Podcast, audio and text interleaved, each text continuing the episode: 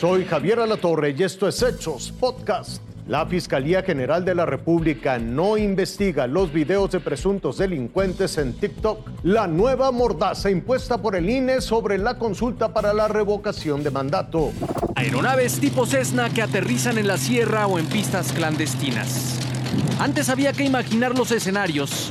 Hoy están a la vista de todos en redes sociales. Diversos grupos de la delincuencia organizada muestran su armamento, vehículos, equipo y poder en estos espacios hemos detectado algunos videos precisamente donde se está difundiendo este tipo de contenido. Las recomendaciones, pues prácticamente es que los papás estén alerta, principalmente de los adolescentes, de lo que están visualizando en estas redes sociales.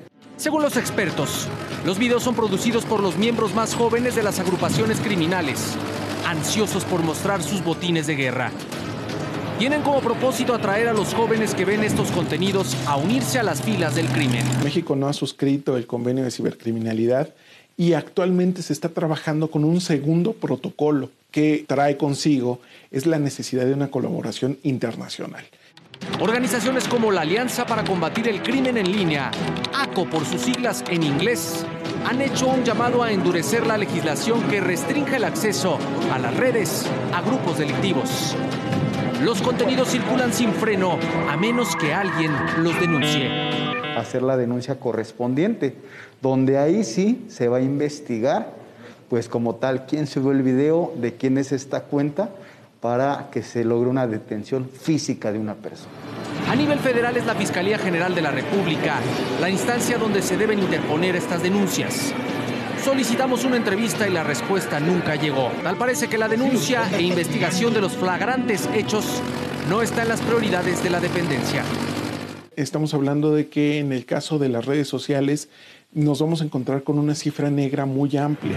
Además del reclutamiento, los grupos delictivos han logrado establecer en estos sitios una conexión social desde una distancia segura con total impunidad.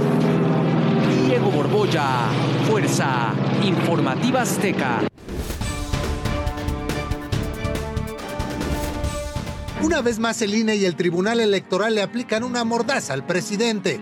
Y no solo al presidente, también a los medios de comunicación. Y es que apenas el viernes pasado, el Tribunal Electoral sancionó a 332 emisoras de radio y televisión. ¿Por qué cree? Por difundir la famosa conferencia mañanera. ¿La razón? Su transmisión generó inequidad en las pasadas elecciones de San Luis Potosí, Nuevo León. En otras palabras, los funcionarios hablan y los medios pagan. En otro exceso que se antoja ridículo. La Comisión de Quejas del INE también le ordenó al presidente que no hable de la revocación de mandato. ¿Por qué? Porque el presidente es quien se someterá precisamente a la revocación de mandato. Así que agazapados bajo las enaguas de la Constitución, los habitantes de la herradura de la democracia aseguran que solo las autoridades electorales pueden hablar de la revocación de mandato y le ordenaron al presidente que baje de todas sus plataformas la conferencia mañanera del pasado 2 de febrero en la que hacía el siguiente reclamo. Hicieron tan complicada la pregunta de la consulta que primero eh, no se conoce, la gente no sabe si va a ser sí o no. Entonces, sí pedirles a todos que busquen un buen traductor. Su preocupación va más allá. Incluso en días pasados el mismo presidente no sabía si iba a poder hablar o no en sus giras de trabajo.